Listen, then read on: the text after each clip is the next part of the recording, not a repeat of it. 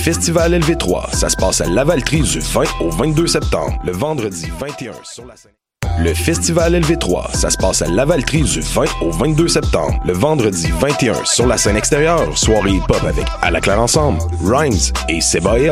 Le samedi 22, on change de vibe pour une soirée punk avec Planet Smashers, Mute, Muddy et un hommage aux Ramones. Le tout sera accompagné de deux spectacles d'humour avec Julien Tremblay le vendredi soir et Guillaume Wagner le lendemain dans un lieu complètement loufoque, soit un gym de CrossFit.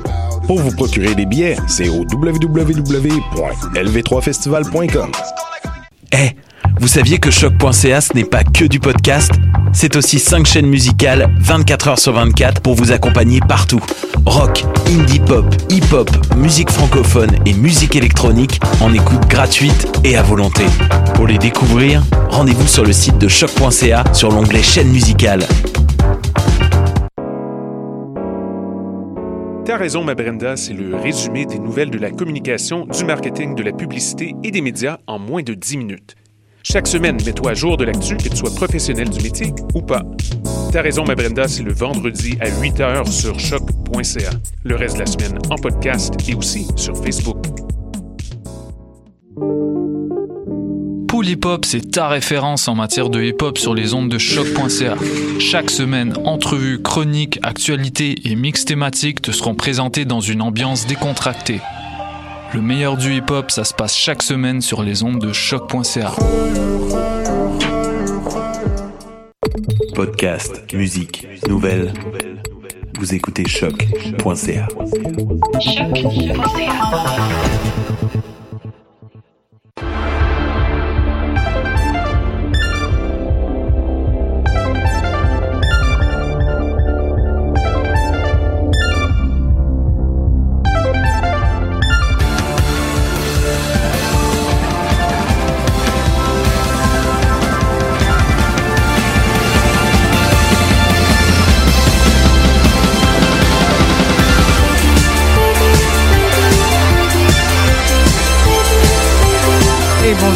cette nouvelle émission des Amazones. Je suis présentement entourée de deux très bonnes copines qui vont parler aujourd'hui de ce qu'on fait entre copains parfois, des fois seuls, des fois euh, en amoureux, des fois avec euh, en pleurant, des fois en riant.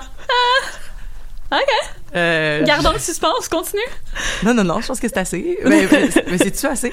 Non, non, on peut passer les, les trois prochaines minutes à, à parler de d'autres choses Mais- avant de revenir au sujet principal. Mais parce que c'est toujours ça, hein, c'est comme est-ce que c'est assez? Est-ce que j'en ai eu assez? Suis-je est-ce que ma satiété est remplie lorsque lorsque est-ce que je peux en prendre un autre? Non, mais c'est ça, ça dure des heures et des heures, puis tu dis juste comme un de plus. Un- Quel mal ça peut faire? Non, c'est ça, mais ça t'empêche des fois de dormir, ça te fait manquer le travail. Toute la nuit, là. Ça, te garde debout toute la nuit. All night long. Et euh, oui, je, je parle donc bien sûr d'un- concept très moderne, quoique il, a- il, il a dû avoir dans le passé aussi des gens qui, de, de façon euh, pro- probablement pas, euh, il devait avoir des marathons de théâtre, j'imagine à un certain Ah, époque. sûrement. Ben oui. Tu sais, on va on va passer toute l'œuvre de, Ouais. de Shakespeare. Tu ou, voulais euh, pas être sur le parterre à cette époque-là, par exemple, parce que tu sais déjà une pièce de théâtre sur le parterre, c'est assez violent. Il y avait des morts. Oh, là, on revient à la Grèce antique. Là. Non, non, pas la Grèce antique, l'époque de Shakespeare, là, quand il y avait des théâtres. Là. les gens qui mouraient? mouraient. Mais Parce que t'avais un peu comme le théâtre était fait, t'avais les euh, les estrades, donc où il y avait les gens un peu plus aisés qui y allaient, il y avait les loges en haut, où il y avait les, les aristocrates. Puis au parterre, c'était les gens du peuple, donc ils ouvraient les portes, puis tout le monde pouvait aller là. Mais c'était comme juste un espèce de ramassis de de gens qui déféquaient, puis de monde qui venait écouter la pièce de théâtre, mais c'était comme très très violent là, en même temps quand t'étais sur le parterre. Là. Oh my god. Ben, ben, alors qu'aujourd'hui, on veut être sur le parterre. Ouais, c'est ça parce que tu peux être proche. Ben, aujourd'hui au TNM, là, c'est ça, là, t'as peut-être des chances d'être à côté de David Lahaye pis t'es content, là, tu sais. Mhm. Mais non, euh, aujo- au- aujourd'hui, euh, c'est, c'est, c'est ça, mais tout a été complètement euh, switché. Tu sais, avant, les critères de beauté, euh, c'était des gens très plantureux parce que ça voulait dire qu'ils pouvaient manger, puis des gens très pâles parce que ça voulait dire qu'ils restaient en dedans puis ils travaillaient pas. Aujourd'hui, c'est l'inverse. Ah! Maintenant, faut que tu sois mince puis que tu l'argent pour aller à Cuba tous Yes. les deux mois. Eh ben, Moi, il me reste comme 40 pièces dans mon compte. Fait quoi, c'est ça, les, euh, les, les pièces de théâtre, euh, le, le binge-watching de pièces de théâtre, je pense pas que c'était quelque chose de Non, mais, eh ben, mais très bon pour ta santé. Non, mais c'est- c'est- ou peut-être qu'il y avait euh, du du binge watching de, de, de, de toile. Donc on allait, mettons, voir des, des très grandes séries au musée, puis on passait des heures Ah, et des sure. heures et des heures à regarder des, des expositions. Peut-être. Peut-être. Mais dans tous les cas, euh, au- au- aujourd'hui, c'est un, c'est un, un phénomène euh, qu'on, qu'on- qu'on a pratiqué euh, toutes les gens autour de la table et probablement beaucoup de gens qui nous écoutent, mais qui est donc euh, le, le, le concept du binge watching. Euh, là, on, on va pas faire une euh, thèse sociologique là-dessus, mais on pensait parler euh, d'expériences euh, récentes Mhm. de, de, de marathon, de, de marathonnage. C'est, c'est quoi Mais il y euh, a quelque chose de très curieux. En fait, quand j'ai fait le, le, le post Facebook, là, donc Mhm. à chaque mardi, je fais le, le post Facebook pour annoncer l'émission de la semaine. Puis je cherche des images, c'est des genres de stock photos. Puis quand j'écrivais binge watching dans Google Images, ça me montrait des, des images très très euh, démonisantes du binge watching, de genre le binge watching c'est mauvais pour ta santé, le binge watching ça peut être dur pour ta concentration, bla bla bla. Donc c'est il y avait vraiment un, un- comme une démonisation du binge watching puis quand j'écrivais comme euh, euh, movie marathon ou genre marathon de films là c'est comme ah c'est le fun les marathons on peut faire ça entre amis c'est euh, c'est Ah. c'est le fun de repasser des films qu'on a déjà vus donc il y avait quelque chose un vrai un gros double standard entre les marathons de films et le binge watching de séries télé Mhm. C'est intéressant parce que, tu sais, nous, on a tendance à mettre les deux ensemble dans la même catégorie. Tu sais, quand on a décidé de faire l'émission sur, euh, à la- au départ, c'était sur notre marathon en ce moment, bien, on a fait comme, ah, naturellement, ça va avec les pratiques de binge-watching. Tu sais, pour moi, c'est quelque chose qui se réunit bien. Mhm. Et pourtant, il y a l'air d'avoir vraiment comme une espèce de, de, de dissociation qui essaie de, de Il y avait aussi quelque chose de très solitaire dans le binge watching, Ah. en tout cas dans les images que je trouvais. Tu sais, on fait ça tout seul. Puis il y avait quelque chose de justement communautaire dans les marathons de films. Donc euh, on pourra tout parler de ça euh, en détail plus tard. Mhm. Mais avant, je pense que t'avais une chronique que tu veux Ben, nous partager? ben, euh, rapidement, en fait, euh, très, très, très- de façon, parce que je, je me suis donné aussi comme défi parce que euh, la semaine dernière, la saison 5 de BoJack Horseman est sortie. Et ces temps-ci, euh, je, je ne pratique pas vraiment beaucoup le binge-watching. Euh, c'est très rare. Et euh, je me suis rendu compte que euh, j'avais fini la, la série en 24 heures. Euh, en fin de semaine. Donc, donc euh, je me suis dit, hey, voilà, euh, voilà, voilà que, que, que je l'ai pratiqué et vraiment très intensément. Ah, ça, moi je l'ai je l'ai commencé vendredi jusqu'à l'épisode euh, 9. J'ai écouté euh, 10, 11 le lendemain puis 12 le surlendemain. Donc tu as terminé la série toi aussi? Ouais, aussi. Ben est-ce que ben, Mais j'ai comme euh, demi binge watché. là. J'avais j'avais comme envie vers la fin de laisser un peu plus aller le le, le plaisir, c'est comme on arrive à la fin d'un livre qu'on veut finir, mais on veut pas finir là. ben tu vois comme euh, c'est un peu le contraire de mon côté, Mhm. c'est c'est vraiment quand je me suis rendu compte que hey, il me reste comme trois épisodes puis ça va à peu près faire 24 heures que j'ai commencé la série, ça serait drôle de pouvoir l'écouter en une seule journée, tu sais, ça, ça a été comme un peu un, exercice euh, contraire. Euh, je sais pas qu'est-ce que t'en penses, euh, euh, qu'est-ce que t'en penses, Megan, mais j'ai trouvé que la saison 4 était, euh, faut, faut commencer par dire que pour ceux, euh, pour- non, excusez-moi, justement parce que je faisais un comparatif avec la saison 4, mais que la saison 5 est, pas aussi euh, intense, c'est pas aussi. Euh. Mais c'est ça, on va essayer de pas faire de spoilers du tout, du tout. Là, on fera une autre émission éventuellement sur BoJack euh, avec euh, toutes les spoilers qu'on veut. Mais là, pour les gens qui nous écoutent, on n'en fera pas. On va se forcer. Ouais, voilà. Euh, c'est- Mais euh, C'est ça, c'est que je trouve que la saison la, la saison 5 était était plus euh, ressemblait plus à une- quasiment le début de la série, tu sais comme dans le ton, peut-être un peu plus proche de saison 2 Ouais. ou 3 euh, parce qu'il y a il y a bien sûr toute le le- il y a une détresse, tu sais, puis il y a quand même une, une détresse que je pense qui s'accentue beaucoup à l'épisode euh, autour de l'épisode 11 ou 12 là, tu sais l'épisode où est-ce qu'il y a dans comme l'épisode 11, il y a quelque chose. Là. Ouais, voilà, il y a comme une, une dissociation aussi qui se produit. Ouais. Euh, mais avant ça, ça prend du temps à la série, je trouve, de, deven- de, de tomber dans ce ton-là. C'est ça. Moi, j'avais comme une double opinion, semblable puis dissemblable en même temps, au sens où au début, j'avais comme l'impression que oui, il se passe pas grand-chose, c'est très très soft, mais il y a quelque chose de, de, de particulier au sens où cette saison-là n'aurait pu pas exister sans les quatre pr- saisons précédentes parce qu'on va vraiment au fond, tu sais, on dirait que comme les quatre premières saisons, on se sont attardés à développer la personnalité des personnages, donc développer leur leur vie, leur backstory, Mhm. donc on essaie de- d'en rajouter un peu plus, puis euh, là, on va vraiment voir comment c'est cette personnalité-là qu'on a bien développée dans la narration, Mhm. euh, en fait, réagit en acte. Donc, on les confronte à des situations, puis là, on voit toute le- le- le- l'espèce de, de profondeur du personnage qui qui se révèle dans ces situations-là. Mais ce ne sont pas des situations qui sont nécessairement très euh, très dramatiques comme dans la saison 4. là. J'aurais euh, tendance aussi à dire que euh, la fin de la saison 4 mettait quand même pas mal le, le, le point sur comme BoJack veut commencer sa rédemption. Mhm. Puis euh, la saison 5 pour moi c'est BoJack réussit à moitié. Fait que tu sais c'est comme il y a quand même des belles scènes euh, justement où est-ce que tu fais comme ah ben il y, a il y a une évolution. Puis il y en a d'autres où tu fais comme ouais ça ça c'est pas encore gagné, mais c'est normal je pense parce que tu sais comme dans toutes les tu sais euh, en approche motivationnelle, on va dire que dans le fond, il y a des étapes à suivre, puis que souvent c'est un continuum, puis qu'on va passer du- d'une étape à l'autre continuellement, tu sais. Puis il y a ça quand même qui, qui je pense, qui, qui est représenté dans la série.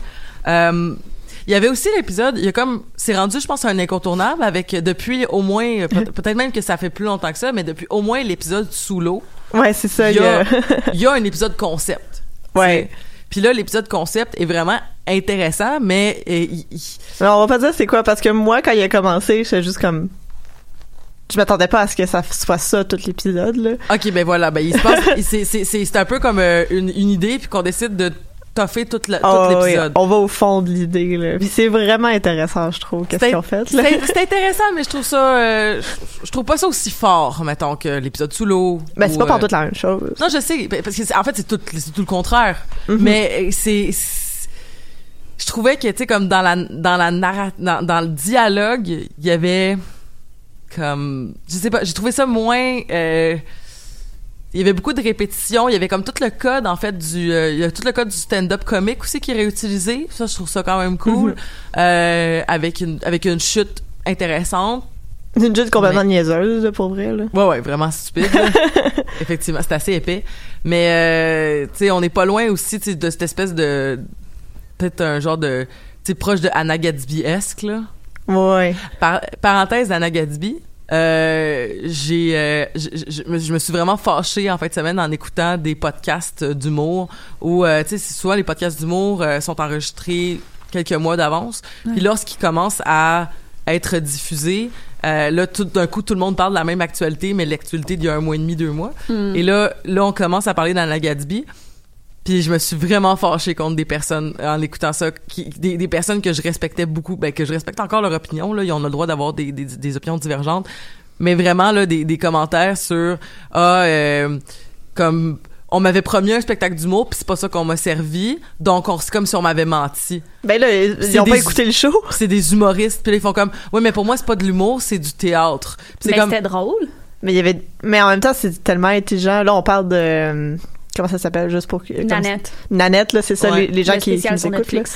Donc, euh, allez écouter ça, c'est vraiment incroyable. Mais c'est vraiment comme, c'est de l'humour, mais en même temps, c'est d'autres choses. Mais c'est pas du théâtre à strictement parler non plus. Ben, la question aussi, puis là, en tout cas, ça, sera, ça pourrait être une question pour une... euh, c'est probablement pas à moi de répondre, mais tu sais, c'est comme les gens qui ont le droit de parler de ce qui est de l'humour puis ce qui en est pas. Souvent, on va donner la parole aux humoristes, puis on va dire, ben c'est aux humoristes de décider euh, qu'est-ce qui est de l'humour puis qu'est-ce qui en est pas. Mais tu sais, comme par exemple, moi, je pense que je rentre dans la catégorie des geeks d'humour. Tu sais, j'écoute énormément d'humour depuis que je suis toute petite. Je vais voir des spectacles à toutes les semaines depuis sept ans. Euh, je, je pense que, tu sais, puis je côtoie beaucoup d'humoristes. Eh, puis peut-être qu'il y a des gens qui vont dire non, ce n'est pas suffisant, il faut que tu pratiques l'art, mais en même temps, il y a plein de gens qui peuvent apprécier des types d'art sans le pratiquer. Je veux dire, Ben, c'est un peu comme ça l'université, là. Tu Ben, peux faire euh, des études littéraires puis jamais écrire un roman de ta vie. tout à fait. Puis ça t'enlève pas ta validité en tant que Aucunement.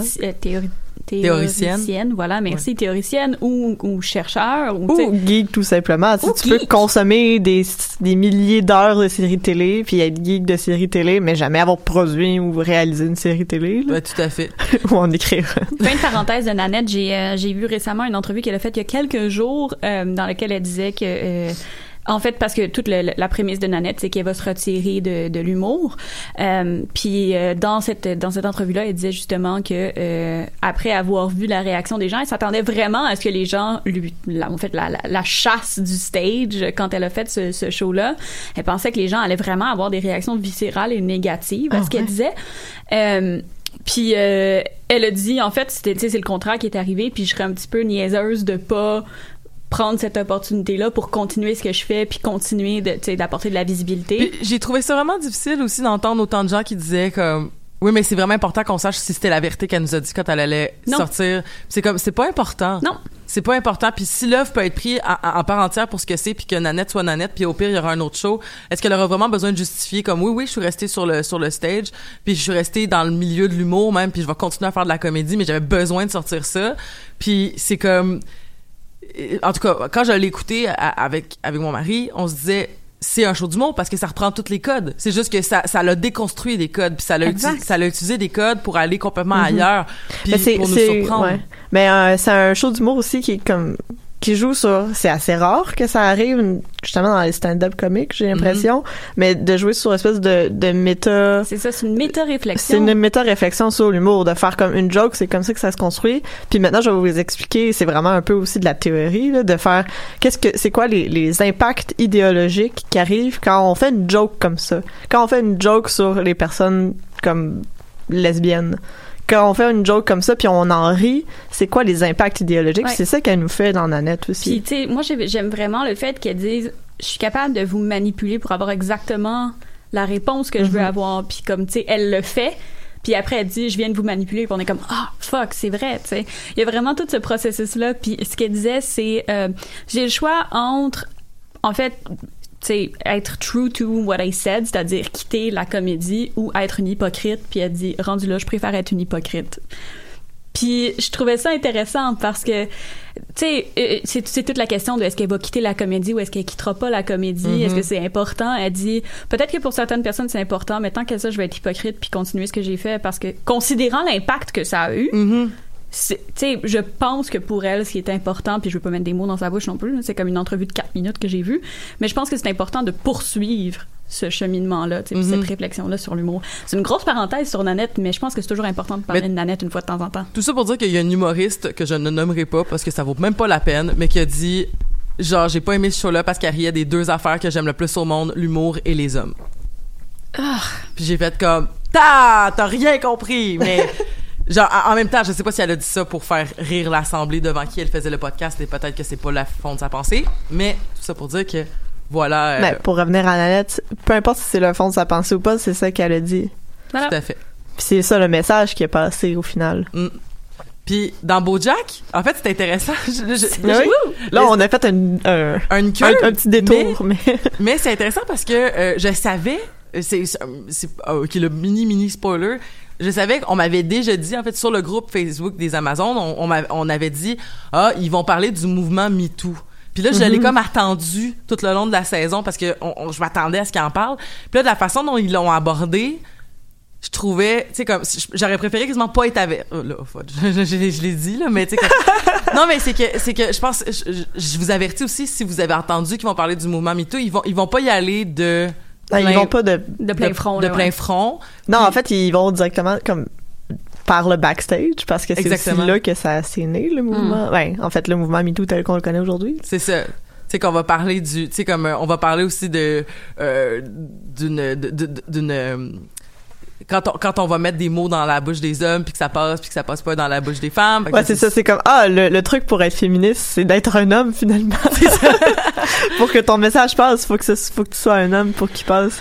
Mais c'est c'est la même façon. Ils l'ont abordé de la même façon qu'ils abordaient euh, le sujet justement des euh, des tueries puis des euh, des attaques justement. Euh, dans les saisons précédentes, la trois, deuxième saison, ça se peut-tu, avec les Thoughts and Prayers et euh, Oui. c'est un peu le même principe là, de faire comme comment comment ça se vit dans le milieu du cinéma puis de fait que c'est pas tout blanc ou tout noir là, c'est très très gris en fait quand t'es dans ce milieu-là. Puis on voit un peu aussi euh, un pré espèce de pré MeToo, j'ai l'impression, au sens oui, où oui.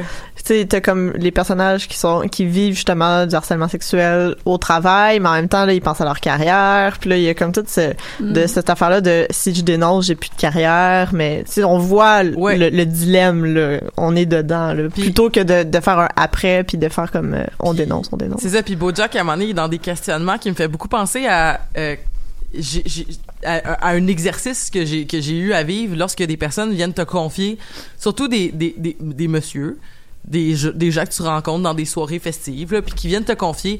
Moi, il m'est arrivé telle affaire, mais tu sais, je suis pas, je suis pas une mauvaise personne, là.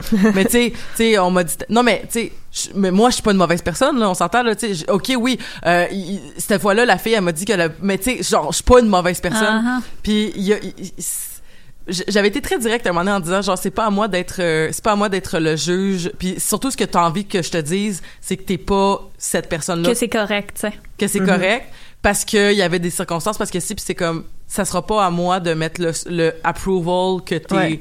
une bonne personne puis ça cette réflexion là quand BoJack là j'ai trouvé très Ouais. intéressant Mais c'est, je trouve que c'est une série toute désignée pour ça parce que c'est un- une réflexion que, que c'est, c'est depuis le début de la série. Mhm. Tu sais, c'est le personnage de BoJack, c'est vraiment le personnage comme qui a fait des mauvaises choses dans sa vie puis qui essaye de se faire dire par tout le monde qu'il dans le fond il est pas une si mauvaise personne que ça parce que lui il est persuadé qu'il est une mauvaise personne Mhm. puis il veut rien faire pour changer ça parce que ça l'arrange un petit peu. ouais Fait qu'il y a quelque chose de très conséquent avec le personnage que ce soit que ces réflexions là se, se greffent à lui là, j'ai Mhm. l'impression là.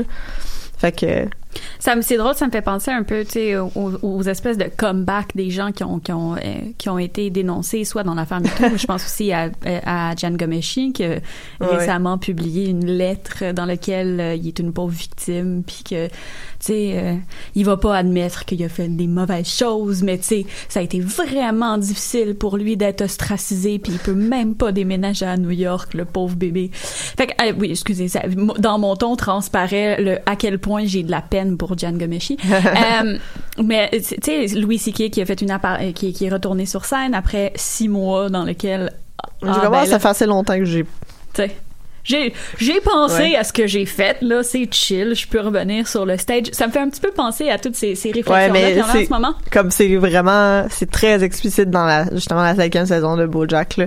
Il y a même à un moment donné les euh, je sais pas si c'est un spoiler ou pas là, peu importe. Je sais pas à quel point votre critère de spoiler est restreint ou pas mais genre les Forgive Awards.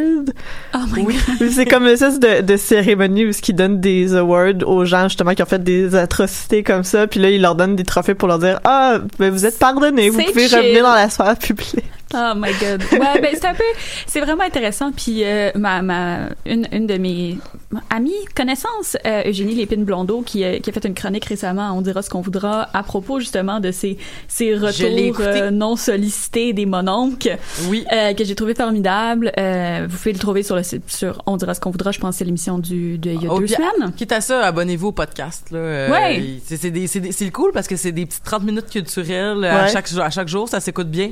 Ça se binge, ça se binge écoute bien. C'est On ça. va parler aussi de- dans la deuxième partie de l'émission de notre De binge, binge. écoute de podcast. Oui, puis puis en, en tout cas dans dans cette cette chronique là, Eugénie disait basically, tu sais, c'est pas à vous de décider quand c'est votre moment de revenir, tu sais. Ouais, c'est ça. Puis la- en fait la question de, de Rebecca McConnell avait été OK, mais c'est qui qui c'est qui qui donne la permission de revenir? Puis elle était comme je sais pas, mais c'est pas à eux de décider. Puis j'ai trouvé ça vraiment intéressant, c'est comme Voici les vies que t'as gâchées. Tu peux pas décider après six mois que comme t'as fait ton atonement puis maintenant c'est chill, tu peux revenir. Mhm, c'est pas à toi de Ben, c'est, décider. sur- c'est surtout avec tout le mouvement MeToo, là, comme, on, on, on a- j'ai l'impression qu'il y a comme une, euh, une, euh, une échelle aussi, d'une Mhm. hiérarchisation, tu sais. Oui, mais Louis C.K., il est pas aussi pire que, que Weinstein. Mais là, Weinstein, non mais genre, non mais Aziz Ansari, il est où dans cette liste-là? Puis là, il y a comme une espèce de liste, puis là, bon ben, si, mettons, Louis C.K. peut revenir après six mois, ça veut dire qu'Aziz Ansari, on va pouvoir voir Master of None, mais on peut pas, on peut pas revoir, euh, on peut pas revoir, euh, euh, voyons, euh, Kevin Spacey dans House of Cards, mais on pourra peut-être revoir l'autre, tu sais, comme, tu sais, on dirait vraiment qu'il y a comme une espèce de, de, de travail où est-ce qu'il faut que tout soit super cadré, puis j'imagine que c'est, c'est parce que c'est le Far West, là, de, de Ouais. tout, cette, cette- tout ce qu'on n'a pas exploré par, euh, à- avant ça, tu sais, puis que là, on est, on est tout en train de redécouvrir des affaires, puis qu'on va, en tout cas, bref. euh, C'est beaucoup de travail, mais parlant de House of Cards, une série Netflix qu'on peut binge-watcher parce que toutes les séries sortent en même temps. Parlons de binge-watching. J'essaie de trouver des Ouais. segways. Oui, mais, c'est tellement intéressant, Ouais, là. mais avant, avant qu'on quitte complètement BoJack, moi, je voulais Mm. savoir comment t'avais vu ça, binge-watcher BoJack, parce que j'avais, j'avais pas écouté les premières saisons, euh, parce ceux- pour ceux et celles qui ont écouté l'émission précédente sur BoJack Horseman, on, on sait que c'est une émission quand même assez déprimante. Mm. Mais je pense- j'avais jamais écouté les saisons au fur et à mesure que ça sort. Fait que quand j'ai réécouté les premières saisons, j'essayais de le binge-watcher puis j'étais pas capable parce que c'était vraiment difficile émotionnellement, mais celle-là, j'étais capable. Ben, c'est, c'est- je, je m'étais mis, je m'étais mis la même note. On, on, est, on est connecté. On est pareil. Parce que je pense que justement cette saison-là, elle- elle- justement aussi parce que ça devient très dark, mais les trois derniers épisodes, Mhm. maintenant qui sont plus difficiles, ça a été facile de binge-watcher parce que c'était pas c'était pas si difficile. Moi, je trouvais qu'il y avait même beaucoup de Rick and Morty-esque là, dans cette dans cette saison-là, tu sais comme L'épisode de Todd était hilarant, là. oui. L'épisode de le, le, le, le, le, voyons euh, le robot aussi est hilarant. Ah là, oui, euh, le sex robot qui devient CEO de la compagnie. C'est vraiment plate parce que là, vous, en- tu sais, vous parlez Ça, de ça, BoJack Horseman comme étant la cinquième saison, comme étant un petit peu plus facile à écouter. Puis là, je suis comme, je devrais écouter BoJack Ouais. Horseman, Mais mais, je c'est- sais que je peux pas écouter Mais BoJack c'est c'est Horseman. là ce que je m'en allais, c'est vraiment insidieusement déprimant la cinquième saison. Ouais. Parce que justement, il y a comme une espèce de, de façade très light, très euh, Mhm. très comme facile à écouter, drôle.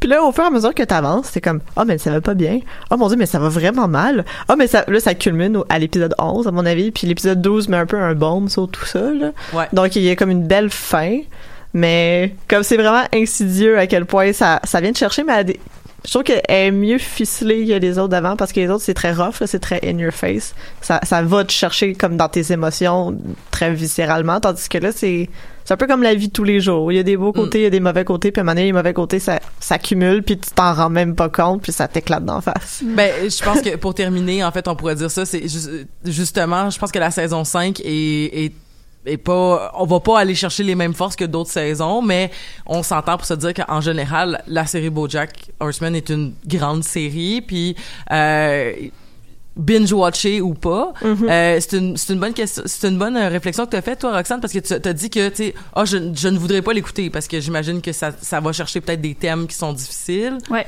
Puis il y a des gens qui vont dire comme ben euh, par exemple quand j'avais essayé d'écouter Black Mirror aussi puis Mm. j'en avais écouté deux trois de suite puis à un moment donné j'ai fait comme hey, c'est Ça c'est lourd. c'est lourd c'est lourd c'est des lourd une heure là, Oui. c'est des euh, c'est des longs longs épisodes, mais, Mais c'est des comme des petits films dans le fond là. Mais justement, Netflix, nous, avec le binge-watching, nous a amené à... Euh, a amené, en fait, une nouvelle, un nouveau type d'écriture, un nouveau type de structure narrative durant, durant une saison. Parce que lorsqu'on binge-watch, il y a des séries, surtout des séries, je pense, du style Monster of the Week, qui s'écoutent pas vraiment Ouais, mal. mais non, j'avais essayé de réécouter les X-Files là, ça se fait pas là. Non. C'est long. J'ai essayé, puis je me suis rendue à l'épisode 3. C'est entre autres pour ça que quand, euh, quand Jean-Michel Bertillon et moi on parle de Star Trek, on conseille aux gens de pas binge-watcher Mm-hmm. Star Trek parce que c'est pas une série qui est faite pour être binge-watchée. Euh, à part les plus les plus récentes séries, Enterprise et Discovery se binge-watch un peu mieux parce que c'est très euh, très contemporain comme comme manière de scénariser. La- la- les arcs narratifs sont très très contemporains. Mais écoutez, The Original Series, qui est un ép- c'était un c'est très proche du style Monster of the Week. Mm-hmm.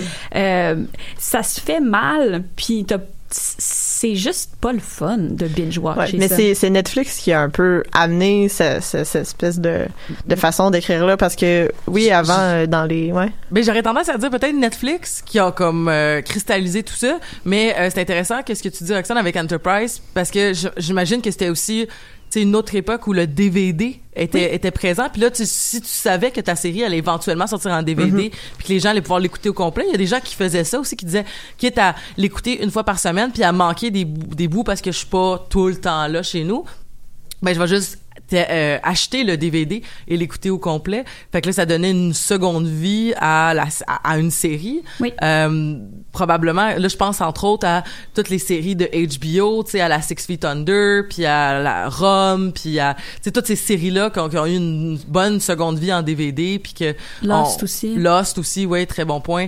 Euh, donc, des séries qui, qui pouvaient changer justement la façon dont on écrivait, puis on pouvait vraiment faire une narrative un peu plus proche de, j'allais dire, euh, peut-être plus proche de certains téléromans à la, Les Belles Histoires des Pays d'en haut, où est-ce que, là, je sais pas ce que j'ai dit, mais Siri a pensé que c'était à elle que je parlais. T'as Hey. dit série peut-être? Ah, série? Quand je veux, elle m'écoute pas. Non. Tout le temps à des moments inopportuns que Mais c'est super intéressant ce qu'on ce qu'on mentionne parce que historiquement le binge watching, j'ai eu un cours sur euh, les téléséries au bac, fait que je connais tout là-dessus. Euh, non, mais historiquement le binge watching est né à partir de moyens technologiques, c'est-à-dire l'arrivée du VHS, l'arrivée de la possibilité d'enregistrer des émissions, euh, de les d'en mettre plusieurs sur des VHS, de les réécouter. Euh, Puis ce que ça fait, c'est que ça crée des, des, des spectateurs qui sont plus attentifs aux détails parce que ben on peut les écouter quand on est dans un moment opportun, on peut reculer, on peut faire des pauses, on peut euh, vraiment penser à ce qui est dit dans l'émission. Et donc, ça, ça apporte une manière d'écouter qui est différente et ça apporte des téléspectateurs qui ont des demandes différentes envers les scénaristes. Et c'est à partir de ça que naît l'espèce de, euh, de pratique d'essayer de jouer avec le téléspectateur. Puis avec l'arrivée des, justement des, des DVD, comme on disait, on peut vraiment comme retourner, puis c'est beaucoup plus facile parce que tu as tous les épisodes sur, par exemple, 4 DVD dans le temps parce qu'il n'y avait pas tant d'espace que ça, il fut un temps. Euh, mais il y a aussi l'arrivée d'Internet qui fait que maintenant il y a des forums, les gens se mettent à sortir tous les indices qu'ils trouvent. Il y a tout un jeu comme ça autour avec les scénaristes et avec avec euh, avec les téléspectateurs qui se qui se fait via la technologie.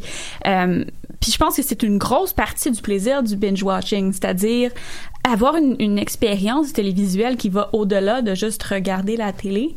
Euh, moi, je me souviens, on a- quand on a parlé de Westworld la première fois, euh, toi, Megan, tu les avais regardés une fois par semaine. Ouais, au Moi, je les ai regardés en comme une journée. Ouais, moi aussi. Puis ça a complètement changé. On n'a pas du tout eu la même expérience parce que moi, je me souvenais de tout ce qui s'était passé dans l'épisode d'avant. Fait qu'il n'y a pas cette espèce de conversation-là avec les autres. On ne peut pas spéculer autour de ça. Euh, fait que je pense que ça change vraiment la manière dont on regarde euh, les émissions, dont on, Ouais, sûr. dont on joue avec les, les, les créateurs, les scénaristes. Euh, fait que le binge watching est vraiment quelque chose qui est ancré dans la technologie. Là. Euh, C'est pas juste une pratique en elle-même, c'est également quelque chose qui est très technologique. Là.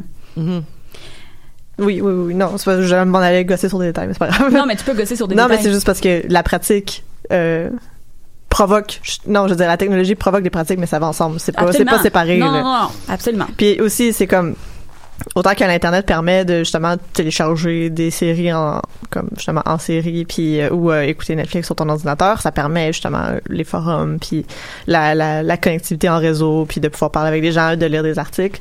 Donc il y a comme ben ça c'est de la convergence. là. Donc Ah ouais. on, on tout, tout se ramasse à la même place puis on finit par jouer avec ces outils-là pour développer des nouvelles pratiques.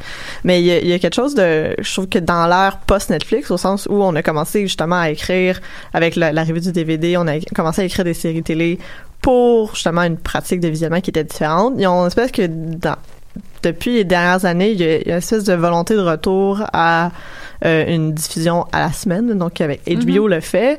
Euh, on en avait parlé à l'épisode sur Riverdale, le premier Oui. épisode, donc euh, comme on essaie de repenser un peu notre pratique d'écoute avec le, le truc à la semaine. Donc c'était un peu spécial de, de voir euh, comment on, on est tellement, c'est tellement ancré en nous le binge watching parce qu'on a grandi avec ça. Là. Ouais. Donc, euh, il y avait aussi euh, les, les, les, les, les, euh, les channels de télé euh, comme Télétoon qui faisaient des marathons le soir. Donc, il y a, il y a tout la, le même le dispositif de la télévision câblée lui-même s'est transformé pour intégrer ces nouvelles pratiques de marathonnage puis de d'écoute en rafale pendant des heures et des heures et des heures. Là.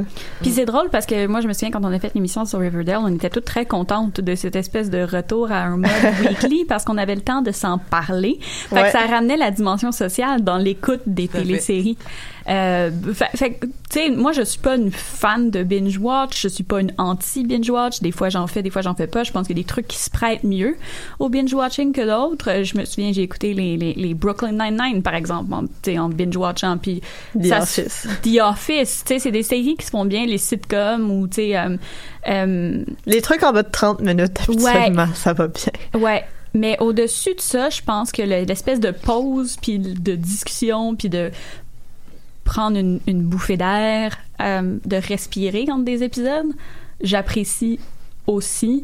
Euh, puis je pense que c'est un peu ça qu'on fait avec notre marathon, qui est un, qui est un marathon Mais c'est pas un marathon là, comme on est resté pendant assis pendant 20 heures. C'est ça, c'est que mettons là, ça fait une semaine qu'on a décidé qu'on écoutait les Harry Potter, on réécoute tous les films de Harry Ouais. Potter. Parce que je les ai vus déjà comme 20 fois chaque. Là. Donc, il y a quelque chose de comme on les connaît par cœur. Ouais. Là, on les écoute en anglais, par exemple. Moi, je les ai toujours écoutés en français. Ah, right. Fait que là, c'est pour ça que je fais comme tout le temps des calls de ah oui, mais en français, c'est pas ça qu'il dit.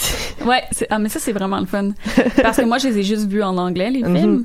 Fait que, ben, je, je me souviens plus de ce qu'ils disent en français du tout. Fait que j'aime ça quand tu me traduis des choses puis que c'est Ah oui, il y a des jokes qui sont vraiment plus drôles en français, par exemple. Comme beaucoup, beaucoup de jokes, là. Comme, est-ce qu'on pourrait vous emprunter du bois, là? Ah, ouais, ouais, c'est- celle-là, elle, sonne vraiment mieux en français. Euh, mais, euh, mais, mais oui, en fait, euh, n- notre pratique de marathon est pas un marathon qui est de suite, mais c'est quand même une activité qu'on a intégrée à notre quotidien. Tu sais, c'est comme hier, on filait pas, on était comme on va regarder des films. Ouais, ouais. Pas une fois ou deux jours, là. On- Ouais, on essaie de oh, deux, trois fois par semaine. Ben, ça fait une semaine qu'on le fait, c'est sûr que c'est pas. euh, Mais, mais, mais c'est mais c'est drôle parce que moi je l'ai je l'ai pratiqué avec euh, avec avec mon, mon mari. On a écouté toutes les Harry Potter, mais lui il avait jamais écouté les Harry Potter. Ah ouais, ça doit être Ben, différent. fait que hein. là ça a été de tu sais on les a tous écoutés en peu ben tu sais déjà lorsque tu te donnes un rendez-vous avec une personne qui est proche de toi, ben là c'est toute la question de la fidélité du binge watching. Fait que tu sais comme par exemple si maintenant tu te dis OK ben euh, on va écouter ensemble les Game of Thrones mais la journée où t'es pas disponible puis qu'on avait écouté l'épisode de hier ou de qui a joué il y a deux heures, ben là, j'attends après toi, t'arrives pas, ok, là, quand est-ce qu'on va... Ça fait des problèmes. Moi, ça fait, ça fait des vrais, de vrais problèmes. Tu, te sens trahi quand la personne Ouais. écoute l'épisode sans, Sans toi, ouais, tout à fait. T'es comme, mais il y avait même pendant la dernière saison de Game of Thrones, toi, tu les écoutais avec quelqu'un, puis Ouais. moi, je l'écoutais toute seule le lundi soir. Puis comme. les lundis où on, nous, on pouvait pas l'écouter comme, là, t'attendais après moi, là. Là, j'attendais, là. J'étais juste comme. Là, je savais en plus, avec Megan, c'est très important de pas faire de spoiler émotionnel non plus. Fait que je pouvais pas y dire, genre. Tu vas voir, comme- ça va être triste, tu vas voir, ça va être le fun, Ouais. tu vas voir... Ou c'est bon ou c'est pas ouais, bon. c'est ça. Je peux pas y dire si je l'ai aimé ou pas. J'ai le droit de dire oh my god, mais oh my god, ça, ça peut être positif ou négatif. Puis encore là, positif. non, pas nécessairement. Euh, fait que En majuscule, il est positif. oui, c'est vrai. ouais. Puis quand il y a beaucoup de G en minuscule, c'est pas positif. Euh, mais mais puis tu sais, on se connaît super bien. Fait faut vraiment que je fasse attention. Puis moi, je peux pas me contenir. Tu peux pas me dire pendant 24 heures. Contiens-toi. Tu peux pas. Je peux pas. Tu sais, je- Mégane, j'ai dit tout, ok? J'y raconte comme quand je marche sur la rue. Fait que de pas pouvoir discuter de ça avec elle pendant 24 heures, c'est vraiment difficile. Fait que ça établit vraiment une espèce de comme. C'est ça, une relation de fidélité dans un acte externe qui est de regarder une série. C'est pas important, là, comme tu sais. Mais ça établit vraiment une c'est pas espèce de. important. C'est La vie tourne autour de ça. vrai. Mais je pense que comme honnêtement, tu sais, d'avoir recommencé à écouter les Harry Potter, ça a tellement apporté comme du fun dans notre dernière Oh, semaine. oui, vraiment. Mais il y a quelque chose aussi, ça c'est ça c'est une autre affaire que je voulais aborder aujourd'hui, mais il y a quelque chose de très, tu sais, une série que t'es habitué de voir. C'est sûr que comme quand tu l'écoutes avec quelqu'un qui l'a jamais vu, il y a, il y a comme un espèce de rapport un peu différent au sens où toi tu les connais très bien. Ben c'est ça, mais là, c'est- c'était c'était une espèce de... Tu sais, de... Tu sais, quand t'es à côté, t'es comme sur le bord de ton siège, puis là, tu regardes la personne, tu regardes la personne, comment qu'elle réagit, puis Ouais. t'es comme, ah, je sais que c'est ça qui s'en vient. Là, je sais, là, j'ai... là, Est-ce que t'aimes ça autant que moi? Est-ce que est-ce que t'es en train de t'ennuyer ou est-ce que t'aimes ça, tu sais? Mais c'est exactement, puis là, tu sais, c'est comme... Hey, c'était drôle, hein? Mais Pourquoi t'as pas ri? Mais comme quand, quand tu sais, nous autres, on les a vus vraiment, vraiment souvent, on les a lus comme dans Plusieurs la même chose avec toi, Elisabeth, c'est comme on les a lus plusieurs fois, on les connaît par cœur ces histoires-là. Mhm. Puis il y avait quelque chose de super intéressant au sens où euh, ça faisait quand même un bout, je les avais pas écoutés. Bon, un bout, genre deux ans. Ouais. Mais, mais là, on s'était. Comme là, il y avait, il y avait un phénomène très étrange au sens où on les, on les, on les connaît tellement que là, on s'intéressait comme à la cinématographie du film. Ah mon dieu. Ouais. On s'est rendu compte que les deux premiers sont horribles. Il y a Mais le deuxième rien. est particulièrement mauvais. Ouais, ouais. On a comme. Le deuxième film fait aucun sens. Il y a juste des transitions en fondu tout le temps. Pourquoi? Comme je comprends pas c'est quoi qui se passe. C'est ça, tu sais, dans l'attention aux détails, là, on était rendu comme à un autre niveau d'attention aux détails. Et l'autre phénomène qui était vraiment intéressant aussi, c'est ça, ce foreshadowing de regarder les visages des personnages Ouais. secondaires dans le cadre. Donc, c'est sûr que, comme habituellement, on regarde toujours, genre, le personnage qui est dans le milieu, qui est en train d'interagir avec les autres. Mais il y a comme tout quelque chose qui se passe derrière, au sens où, mettons, on regardait le, dans le, dans le quatrième ou le cinquième. Là, c'est comme avant que Harry sorte avec Ginny. Là, on voit comme des affaires au sens où il, il, il crouse chaud. Mais là, Ginny est en arrière, puis elle est comme un peu jalouse. Puis il y a comme plein de foreshadowing dedans. Puis là, on, on comme on surinterprète le film au complet parce qu'on connaît l'histoire, on sait où ça s'en Mais va. avec là. le personnage de Neville aussi, c'est Ouais. super intéressant parce que bon, tu sais, plusieurs fois au cours des, je pense que c'est en deuxième, troisième année, il y a comme des mentions de torture ses parents, ou de ses parents ou de comme, tu sais, qu'est-ce qui se passe. Surtout en, dans- en quatrième année. dans- en quatrième année, tu sais, il montre le, le sortilège de Crucial qui est celui de En Doloris. Andoloris, voilà, en français, qui est basically de la torture. Puis Neville est mal à l'aise, mais on sait pas encore que ses parents sont Ouais. fait torturer. Fait que, puis tu vois sa face, il y a des réactions, puis on comprend, tu sais, pourquoi il y a ces réactions-là. Mais c'est quelque chose que j'avais pas nécessairement remarqué à ma première écoute des films. Puis je pense que les choses que j'ai le plus de fun à faire, c'est regarder les visages de euh, McGonagall puis Dumbledore quand ils sont pas en train d'interagir comme directement. Ils ont tellement des visages expressifs. Euh, je pense que c'est Mais c'est expressif au sens où, comme un expressif stéréotypiquement anglais, il se passe absolument rien dans leur face, mais tu vois qu'il se passe quelque chose. C'est, c'est euh, comme très flegmatique, mais juste comme, oh boy, je suis en train de te juger beaucoup. là. Vraiment, tu sais, euh, je pense au speech de Dolores Umbridge dans le dans le cinquième quand t'as- quand t'as fait son speech en arrivant à l'école, puis t'as juste comme Dumbledore en arrière qui est vraiment de marbre, mais tu vois comme des espèces de juste un, des bébés tics qui font comme Ouais. Mais c'est que ça. t'es en train de dire? Là, on se demandait comme est-ce qu'on est en train de sur, surinterpréter justement la, sa réaction Mhm. ou si c'est voulu par les acteurs? Fait qu'on est comme dans, à force de réécouter puis de réécouter en, en, en, en masse comme ça, là, vraiment rapidement puis de genre porter attention à ce qui se passe. Comme est-ce qu'il y a comme un nouveau texte qui est en train de se faire devant nous? Est-ce qu'il y a un nouveau film qu'on est en train de créer parce qu'on connaît tellement bien l'histoire qu'on est en train d'en faire fait. un nouveau? Là? Puis Mais- je pense que à un certain point peut-être, tu sais. Mhm. Il y avait une amie euh, que, que qui, est- qui est maintenant en couple, fait qu'on se voit plus. Mais à, à une époque, elle était célibataire et on se voyait beaucoup. Et euh, on, on avait comme habitude, à toutes les années, on réécoutait tout le, Seigneur- tous les Seigneurs des Anneaux en une fin de semaine. Et c'était une tradition euh, très... euh, euh, très euh, c'était très ancré dans c'est le temps des fêtes et nous devons porter des pyjamas boire du thé et euh, et, se, et avoir une couverte et écouter tous les Seigneurs des Anneaux puis euh, on faisait ça avec on faisait ça avec les Seigneurs des Anneaux et avec et pré aussi tu sais le marathonnage pré euh, ça se dit-tu marathonnage je trouvais que ça sonnait vraiment très bien Marathonnage, Ouais. j'accepte. Mais le, le- le- I'll allow it. c'est comme un, un, un mélange entre marathon puis visionnage parce Ah, que c'est ouais. visionnage et non pas visionnement Ah ouais. Euh, by the way donc euh, tu sais donc euh, genre de marathonnage euh, je l'ai peut-être pas inventé je l'ai peut-être entendu puis là j'ai l'impression que ça sonne bien mais que dans le fond je l'ai entendu à Radio Cannes mais tout ça pour dire que C'est pas grave, on l'invente. il y avait euh, il y avait donc euh, aussi à chaque fois que un nouveau Hunger Games qui sortait et là il fallait qu'on se rejoigne et qu'on écoute tous les Hunger Games précédents pour bien se préparer au prochain Euh, donc il y a, y a cette il y a ce travail là et je l'ai fait récemment avec euh, mon copain euh, on a écouté euh, tous les euh, MCU Ouais, le, Ah. le, le Marvel Cinematic Universe. Exactement, en prévision du Avengers 3. Et ça a été une expérience vraiment, vraiment tripante parce que j'avais vu certains films de... euh, certains films du... du- de l'univers, mais pas toutes. Fait que surtout, il manquait beaucoup les, les Captain America, puis euh, quelques, quelques films de Thor, puis tout ça. Fait que là, là c'était comme... Là, c'était comme mettre des trous. Où est-ce que... remplir les trous, en fait, euh, euh, où est-ce qu'il y avait... euh, OK, je le sais que ce personnage-là, il est fâché contre lui, mais je jamais su pourquoi, mais ou je le sais, mais comme je l'ai pas vu, puis là tu vois la, la transition, puis tu fais comme OK, c'est c'est plus c'est plus logique. Puis c'est c'est drôle parce que souvent je trouve, je sais pas si vous, vous êtes comme moi, mais souvent une série qui a beaucoup d'éléments plus faibles. Je prends par exemple Sherlock, Euh, la série Sherlock. Quand je l'écoutais semaine à la semaine ou aux deux semaines, là, tu sais, euh, là, tout d'un coup, je voyais vraiment beaucoup les défauts. Ouais. Mais quand Ouais. je le voyais Ouais. comme un bloc, comme quand t'écoutes toutes Comme les un séries- gros film de 4 heures et demie. Exactement. quoi, là. Tu sais, ou quand tu- un gros film qui dure comme une moitié de journée avec tous tout, tout les, les, les épisodes ensemble, tout d'un coup, il est, pl- il est comme plus fort comme, comme œuvre totale, en fait, que lorsque tu t'écoutais les épisodes de mini-films, Sherlock étant plus des mini-films, là, tu sais, Ouais, une heure et demie. Et c'est ça. Euh, où est-ce que tu fais comme ah ben cet épisode-là était vraiment moins bon. Mais vu qu'il y a tellement d'indices dans cet épisode-là sur l'épisode d'après, ben en tant Ça que vaut la total, peine. ça devient meilleur. Ouais, c'est Le ça. tout mais est plus grand que la somme des parties. là, là, c'est- là, c'est un peu étrange parce que, tu sais, mettons, les séries télé, à la base, c'est fait justement pour être écouté à la semaine.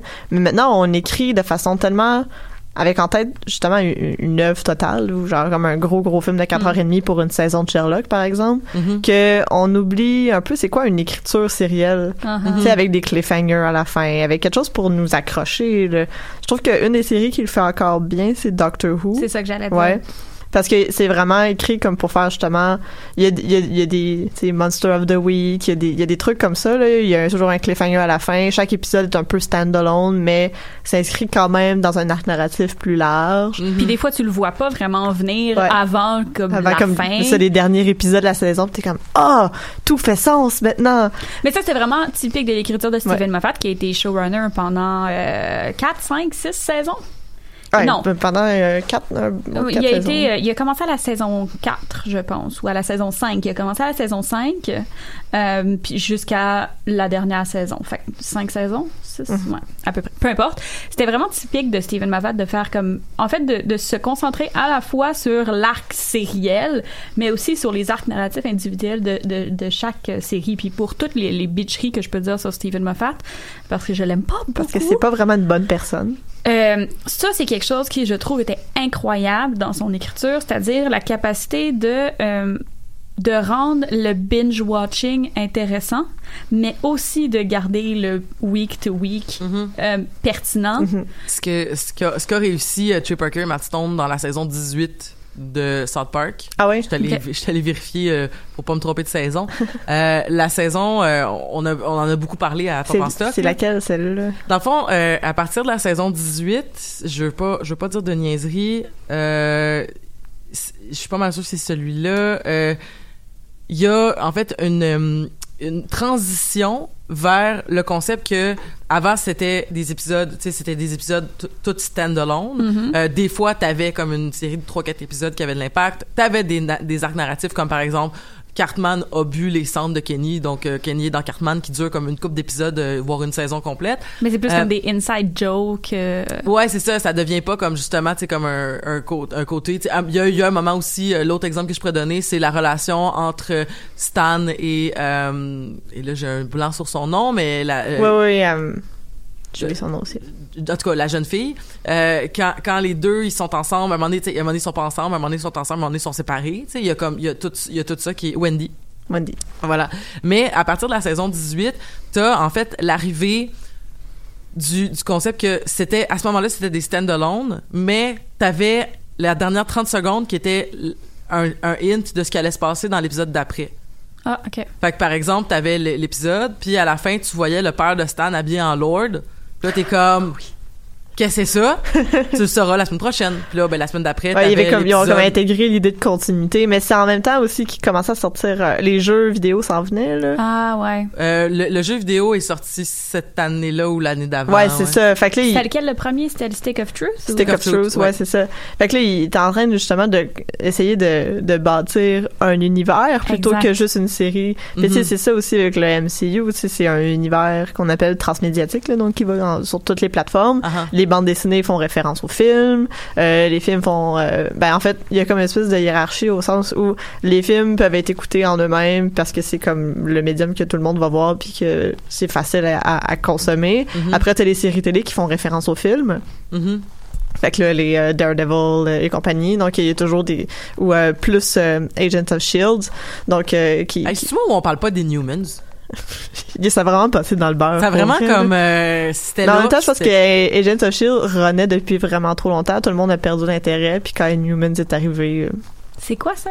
c'est dans euh, le, le- le Marvel euh, Cinematic Universe. Tu vois que moi, je connais absolument C'est avec rien le gars MCU. qui joue euh, Ramsey Bolton, Ah, ok. qui, Ouais. qui, qui, qui, qui est dedans C'est aussi. vrai. Je l'aime pas, lui. J'ai même pas écouté. euh, Mais parce que t'as-tu écouté, euh, voyons, euh, Misfits, Non. la série anglaise? Non. Ah, parce que sinon tu l'aimerais.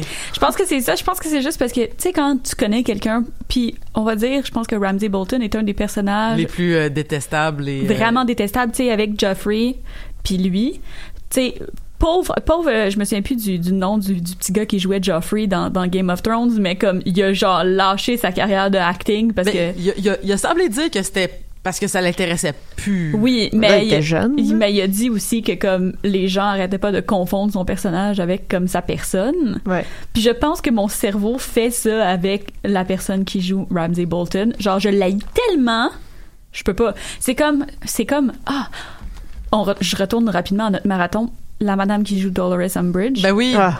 Mais qu'on mais qu'on a vu dans d'autres rôles où c'est- parce que c'est c'est c'est souvent la dame qui joue les, les petites mamans gentilles là, tu sais fait que Ouais, là c'est c'est ça. comme Je la déteste tellement. Je- on écoutait le film, là, puis j'avais des réactions physiques. Megan aussi, là, comme Ah ouais. la haine que je ressens envers cette personne-là Mhm. est juste plus grande que toute. Je, comme, je ne comprends pas comment je peux détester autant ce personnage-là. Puis peut-être que ça a rapport avec le fait que quand j'ai lu le cinquième livre, j'étais quand même jeune. là. C'est sorti quand même quand j'étais encore au Euh, primaire. le cinquième livre, c'est sorti quand Deux. on avait... moi j'avais 11 ans fait que On C'est avait ça. 12-13 ans, là. Fait que c'était comme probablement comme en sixième année ou genre début de mon secondaire. début secondaire, me semble. Puis, puis, tu sais, c'est peut-être des années formatrices. J'étais peut-être très euh, anti-autoritaire. Ou tu sais, il y a peut-être quelque chose Non, qui est quelque chose- il y a- y une injustice qui est vraiment fondamentale à Ouais. ce personnage-là parce qu'elle impose son autorité. Puis là, t'as comme le point de vue des jeunes, qui était notre point de vue à nous quand on l'a vu à 12-13 ans, de faire comme non, mais c'est pas juste, puis ça n'a pas rapport, puis pourquoi elle fait ça, puis comme. Il y a comme, comme, une, elle une injustice. notre ouais, monde. Je pense que c'est ça aussi, tu sais, elle gâchait notre monde de magie. Ce Mhm. Personnage-là, tu sais, même Voldemort, comme lui, il fait partie du monde de, la magie. Tu sais, il fait partie du, de la quête overall. Mais Umbridge, là, elle vient gâcher le fun de tout le monde, y compris de moi. Mhm. Puis peut-être que c'est pour ça que maintenant, je vois sa face.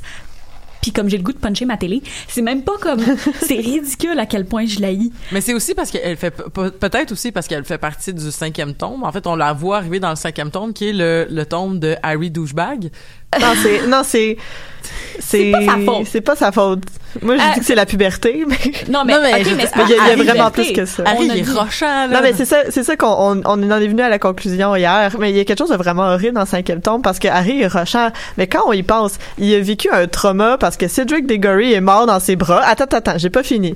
Là, il y a son, il y a son parrain qui, comme, qui est là, mais qui veut pas vraiment. ben, il finit par peut- lui parler. il peut pas- Mais euh, il peut pas le voir il parce qu'il est encore un criminel. Il y a Dumbledore qui est comme la seule personne qui pourrait lui offrir peut-être du soutien psychologique, qui l'ignore systématiquement toute à chaque l'année. fois qu'il le voit. puis il y a personne qui veut lui dire ce qui se passe. Tout le monde n'arrête pas de dire qu'il peut pas l'aider puis qu'ils peuvent pas lui dire ce qui se passe parce qu'il est juste un enfant, alors que tout le concerne directement. Puis euh, tous ses amis euh, doutent de lui. Il y a une conspiration du journal contre lui. euh, comme Mais- le gouvernement parle dans, comme contre lui. Mais en même temps, il aurait besoin d'un soutien psychologique parce qu'il a vécu ben oui un trauma. Ça, je te l'accorde. Ça, je te l'accorde. C'est, c'est, c'est, c'est pas, c'est pas du film. C'est dans le livre. Quand il parle en caps lock tout le temps. Oui, mais il est fâché. Mais non, mais il est fâché à 12e page. Fait que c'est Mais comme... Seigneur, pauvre petit, son Mais ami non, est je- mort, Ellie. Non, je le sais bien. dans mais- ses bras. Non, je le sais, mais là, c'est parce que ses amis sont comme... Mais on essaie de te comprendre. Tu pourras jamais me comprendre parce que vous, vous avez des parents. C'est comme... Voyons donc. Ouais, mais c'est ça, il a, il a, besoin d'aide psychologique, puis il y a personne qui lui offre. Puis je le comprends d'être fâché pour ça. Moi aussi, au début, j'étais comme, mon Dieu, Gary, Calme calme-toi. ouais. Mais quand tu penses à ça, c'est comme la personne qui a comme tué ses parents est revenue à la vie. Puis là, il a tout vu ça devant ses yeux. Il y avait comme un rituel. Quelqu'un est mort. mais c'est, ce film... C'est le film... Ce, ce c'est battu contre des dragons? Ce livre-là m'a fâché pour beaucoup d'affaires parce que c'est justement, tu sais, de mémoire, il y avait comme Harry qui criait tout le temps, mais il y avait aussi ses amis qui étaient comme, ben, je comprends pas pourquoi tu cries tout le temps. Puis je suis comme, ben, c'est parce que Chris, il- Dude. Dude comprend la situation, c'est pour ça qu'il crie tout le temps puis qu'il est fâché. Ouais. Fait qu'il y avait ça, puis il y avait aussi, tu sais, comme, tu sais, nous, de notre point de vue, en plus, j'avais 11 ans quand j'avais lu ce livre-là, fait que tu sais, j'étais comme, quand, quand je voyais ses amis de la, de la maison Gryffondor, mais qui disaient comme, ah ben là ça ça ça, ça a aucun sens que genre ah, t'es juste un t'es juste un fou euh, ma mère dit que t'es fou euh, tu sais comme euh, Fucking Seamus. c'est ça exactement tu sais puis là c'est comme ben là non nous autres on le sait- en plus nous on est on est du point de vue d'Harry puis on sait que c'est vrai puis t'as toute la notion aussi que Harry le- il va il est en amour il est en amour avec Cho puis là Cho dans le fond c'est comme mais dans le fond j'imagine que à lecture tu sais si je, je lisais aujourd'hui probablement que je je comprendrais que Harry c'est un gros rebound puis c'est pour ça qu'elle est aussi comme pas adéquate avec mais sur le coup je suis juste comme hey c'est vraiment une histoire qui finit en Non, mais c'est pas juste un rebound, là. C'est un rebound de son chum qui est mort assassiné, là. Tu Ouais. non mais je, je, je veux bien là mais hey, mais dans, dans le mais c'est parce que je trouvais ça eh, dans le film je trouvais ça un petit peu intense que justement tu sais comme il fallait qu'il explique pourquoi est-ce que finalement il était pas en amour avec Shaw parce que techniquement Shaw était, était bien correct alors que dans le livre c'était bien écrit que c'est parce que dans le fond comme ils, sont- ils seront pas bien ensemble, ils fit pas bien ensemble, leur, leur trauma. qu'on- C'est dur à montrer en image. Ouais. C'est ça. Mais dans, dans, dans, fait que dans le fond, dans le, dans le film, comme ils l'ont expliqué, c'est ah ben Shaw elle a parlé. Puis Ouais. ben Harry va jamais lui pardonner d'avoir parlé. Ben, ils pardonnent à la fin parce qu'ils savent que c'est avec le Veritaserum qui- qu'elle a parlé. là. Mais, Mais- c'est juste à la fin qu'ils qu'ils l'apprennent. Mais Mm. moi, en tout cas, le cinquième film, so, je pense que le livre est un de mes préférés pour tout ce qui se passe au département des mystères. Puis on dira pas le ministère des mystères parce que hier, j'arrêtais pas de le dire puis je trouvais ça horrible. Euh, le ministère des mystères. Euh, tout ce qui se passe dans le, dans le département des mystères est comme mes étapes de, de- des livres préférés. Mm-hmm. Mais c'est tout ce que j'aime du livre n'est pas dans le film. Ouais. Fait que c'est vraiment décevant, tu sais, je le regardais puis tu sais des fois quand tu quand tu tu lis puis tu sais on les a lus plusieurs fois les Harry Potter, j'ai des images vives dans mon cerveau. Puis euh, j'ai été vraiment déçue parce que je pensais qu'il y avait des scènes qui étaient dans le film parce que c'était tellement vif dans mon cerveau qui était pas là. Puis c'était vraiment comme une grosse déception parce que j'étais comme voyons, tu sais toutes les étapes où ils sont comme dans toutes les salles un peu weird. Il aurait fallu des extended edition avec Ouais. tous ces détails-là. Ouais. Puis on les a regardés dans notre marathon.